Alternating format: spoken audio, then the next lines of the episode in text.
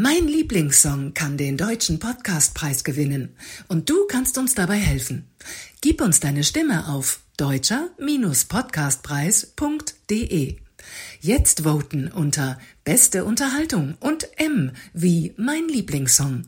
Danke für deine Stimme und jetzt viel Spaß beim Hören. I'm Sandra, and I'm just the professional your small business was looking for. But you didn't hire me because you didn't use LinkedIn jobs. LinkedIn has professionals you can't find anywhere else, including those who aren't actively looking for a new job but might be open to the perfect role, like me. In a given month, over 70% of LinkedIn users don't visit other leading job sites. So if you're not looking on LinkedIn, you'll miss out on great candidates like Sandra. Start hiring professionals like a professional. Post your free job on linkedin.com/people today. Mein Lieblingssong, der Falk und Rüll Podcast. In meinem Lieblingssong haben wir jeweils einen Gast, der uns von seinem Lieblingssong erzählt. und was ihn Persönliches mit diesem Song verbindet. Unser Gast heute ist Regine Brühl, Und der Lieblingssong ist Kaylee von Marillion. aus dem Jahr 1985. Hallo Regine, wieso gerade Kaylee? Also Kaylee ist für mich ein Song, der mich an die schönste Zeit meiner Jugend erinnert. Und ich weiß gar nicht mehr genau, wann ich den zum ersten Mal gehört habe. Wahrscheinlich irgendwann in den Top Ten. Ein Freund von mir hat erzählt, er war bei Rock am Ring 85 und da sind Marillion aufgetreten und Fish ist über die Bühne gesprungen. Und äh, das muss eine ganz tolle Show gewesen sein. Und da habe ich dann gedacht, schade, dass ich es nicht mit angehört habe und dass ich nicht da sein konnte. Du hast gerade gesagt, äh, Fisch ist über die Bühne gesprungen. Das müssen wir vielleicht nochmal für den einen oder die anderen äh, erklären. Fisch, das war der Sänger von Marillion, ne? Richtig. Das war alias Fish und richtig äh, heißt er ja Derek William Dick. Und wisst ihr auch, warum der äh, Fisch genannt wurde? Mhm.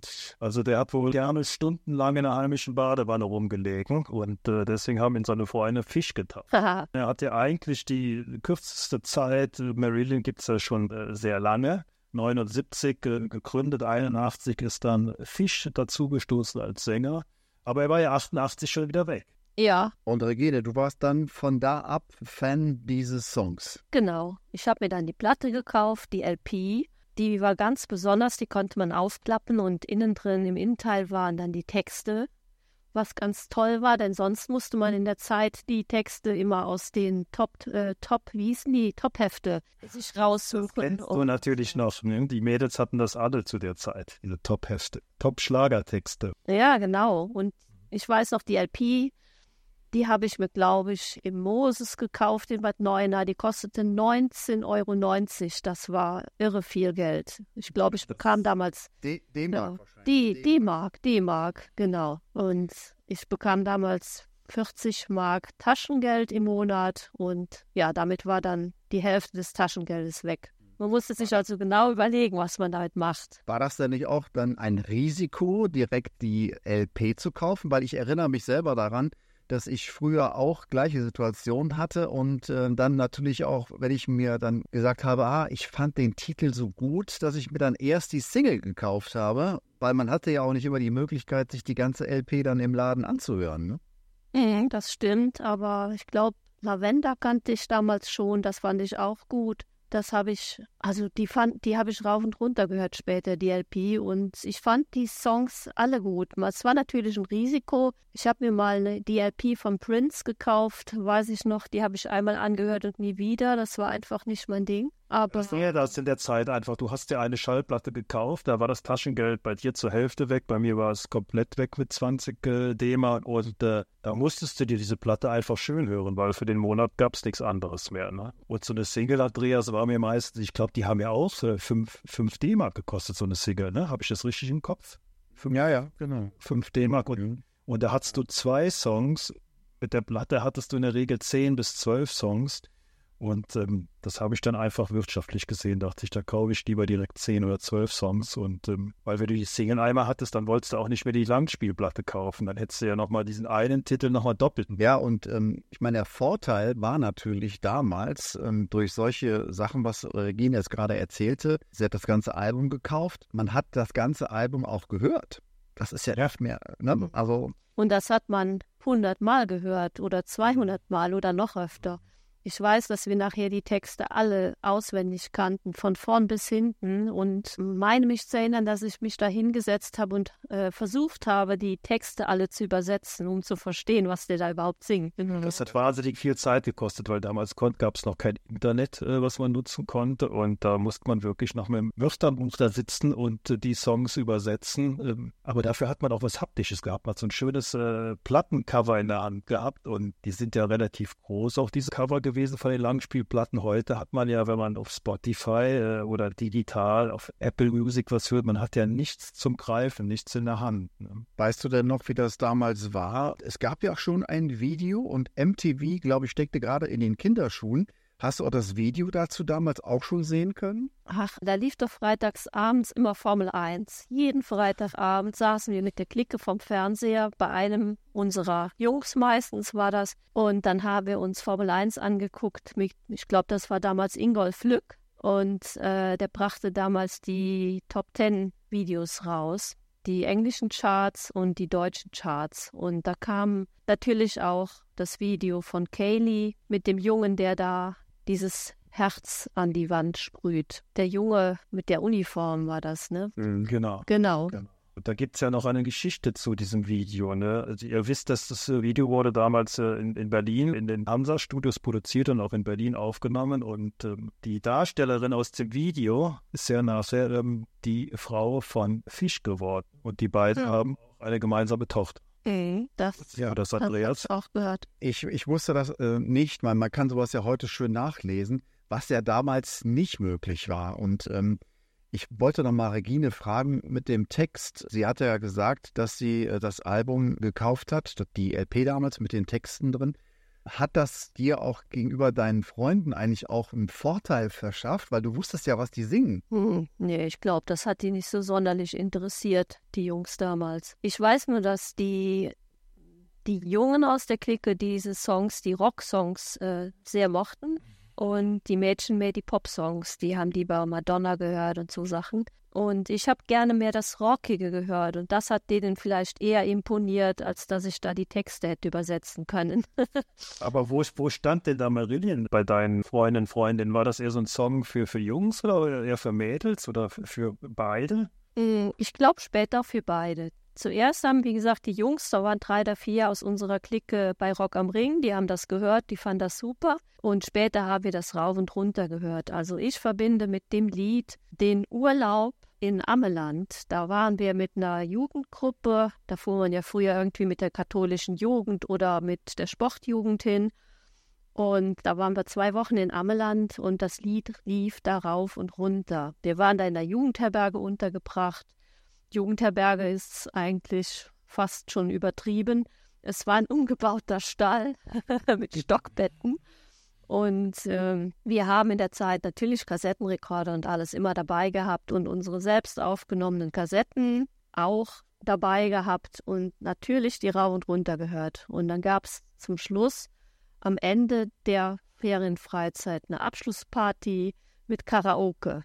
Und ich habe mich dann äh, dafür hergegeben, äh, mich als Fisch zu verkleiden, habe mich dann noch so angemalt im Gesicht. Der hatte ja so eine, so eine bunte Gesichtsbemalung und mich verkleidet sozusagen. Und dann habe ich Kaylee gesungen, das weiß ich noch, so als wäre es gestern gewesen. Hm. Was, was an dem Song ja äh, mich bis heute fasziniert ist, ist, dass da ja so eine unheimliche Stimmungsschwankung im äh, Song ist. Ne? Der hat ja äh, unheimlich euphorische Teile und dann auch wieder leicht ja fast leicht depressive Teile. das stimmt. Und Was ja auch total gut in die Zeit passt. Also absolut. wenn man 14, 15 ist, dann spiegelt das ja das Leben wieder. Morgens steht man auf und ist schlecht gelaunt und dann passiert am Tag irgendwas Tolles. Man sieht den Schwarm im Bus oder so irgendwas oder auf der Disco und dann ist man direkt wieder gut drauf. Und dann passiert wieder was an dem Tag und das schmeißt alles wieder über den Haufen. Das war ja dieses Auf und Ab in der Zeit. Ja, und deswegen ist wahrscheinlich Kaylee auch so der Soundtrack für viele von uns aus, aus der Generation geworden. Ne? Und umso sensationeller finde ich, dass Kaylee nie die Nummer eins nirgendwo in keinem Land war. Ich glaube, die höchste Platzierung war in, äh, in England auf Platz zwei. Ja, genau. Bei uns war es nur auf Platz sieben. Ja, ja Balladen, glaube ich, die hatten es sowieso mal einfach schwerer. Und wenn sie nicht gerade in einem Film vorgekommen sind, Und Kaylee war jetzt ja nicht irgendwie zentrales Stück eines äh, großen 80er-Jahre-Films. Auch ein Song äh, für dich, oder, oder war das eher, ähm, war das zu viel Ballade? Ähm? Also für mich war das jetzt nicht so eine Hymne der 80er Jahre, würde ich mal sagen. Es war ein tolles Stück. Ich habe ja damals auch als äh, DJ gearbeitet in einer Tanzschule und ähm, passte halt typisch in die Zeit. Und ähm, ja, es gab sonntags, nachmittags, ich sag mal, Tanztee. Und der, der hieß natürlich nicht Tanztee, sondern das war dann die äh, Disco. Ne? Da wurde auch unter anderem gab es dann immer so eine langsame Welle. Also das heißt, da wurden dann so Songs aufgelegt, wo man dann eben mit seiner, ich sag mal, angebeteten tanzen konnte, wenn sie das denn wollte. Und da wurde natürlich auch Marillion aufgelegt und natürlich auch äh, zu getanzt.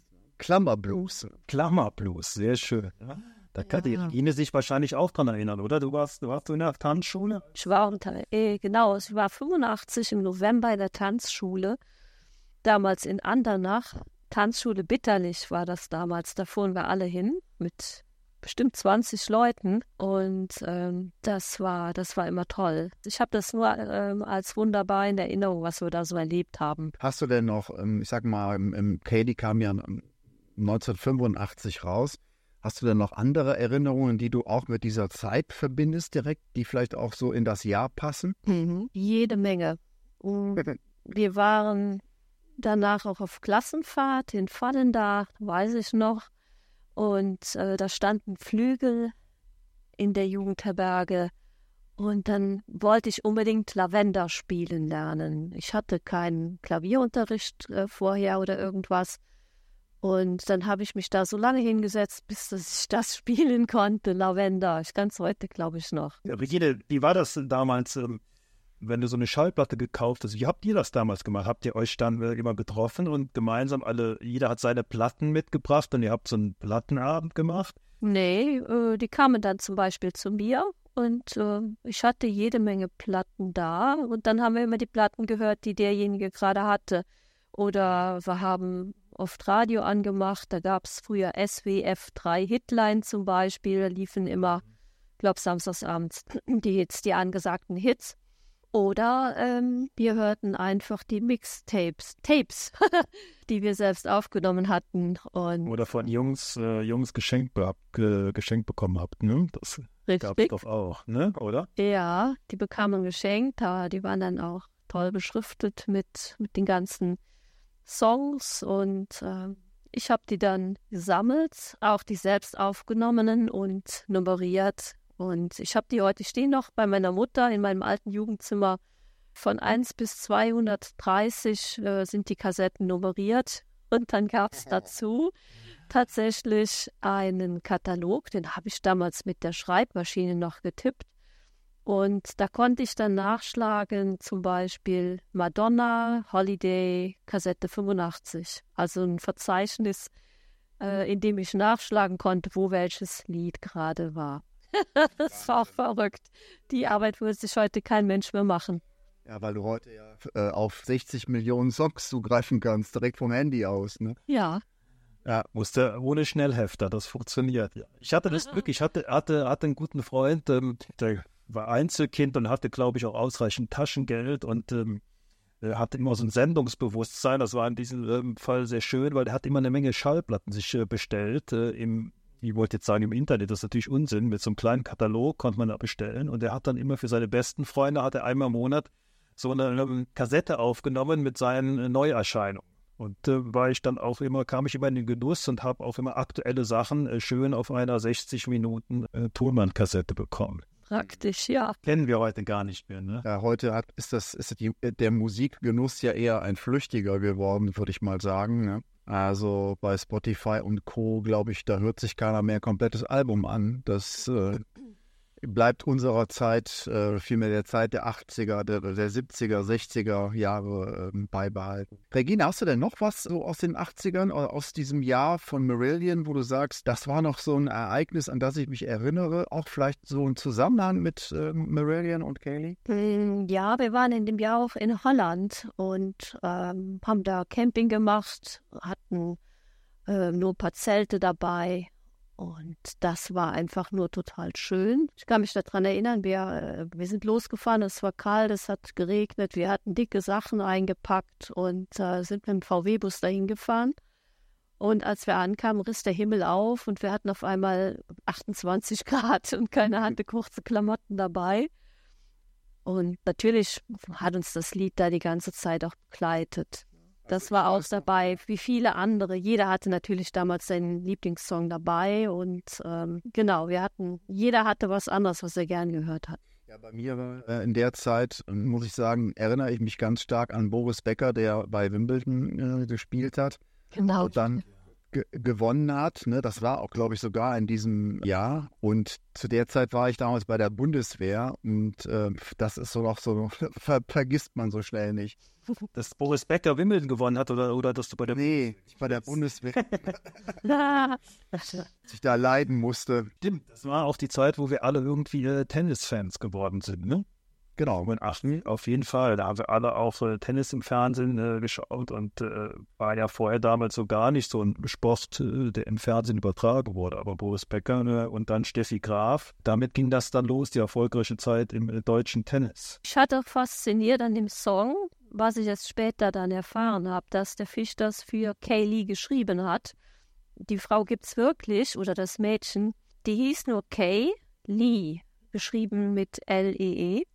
Und ähm, er hat diesen Song praktisch als Entschuldigung an sie geschrieben oder auch vielleicht an mehrere Frauen, mit denen er mal zusammen war.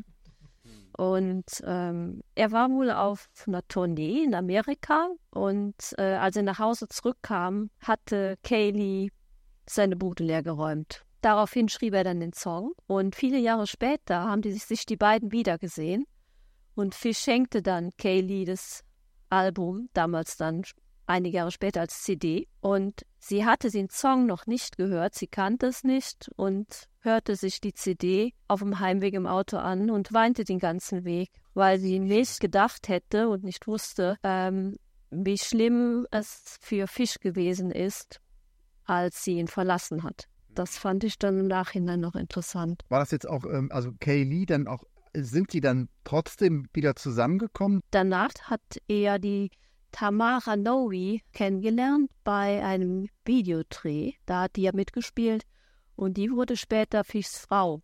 Und mit der war er bis 2001 verheiratet. Sie haben eine Tochter, eine gemeinsame, glaube ich.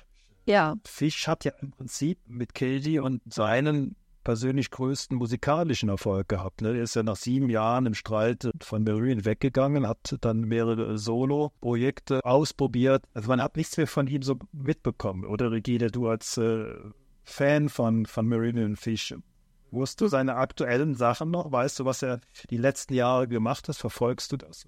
Nein, das nicht mehr. Aber ich habe danach schon mir noch die nächsten CDs äh, oder es waren ja ja schon CDs gekauft. Season's End war das und Real to Real, da erinnere ich mich noch dran. Und Clutching at Straws oder so ähnlich hieß die LP. Ich habe mir noch welche gekauft, aber es war nie wieder äh, eine so gute LP dabei wie die erste, die ich dann kannte. Also die Misplaced Childhood, die erzählt hat auch von den Erinnerungen äh, seiner Kindheit und von seiner Jugend in Edinburgh. Und man merkt, da ist unheimlich viel Herzblut drin ich weiß nicht. Also für mich war das das beste Album und äh, das könnt ihr auch jetzt heute immer noch wieder hören, äh, zu jeder Gelegenheit und ich würde es immer noch gut finden. Das war mein Lieblingssong, der Falk und Brüll Podcast.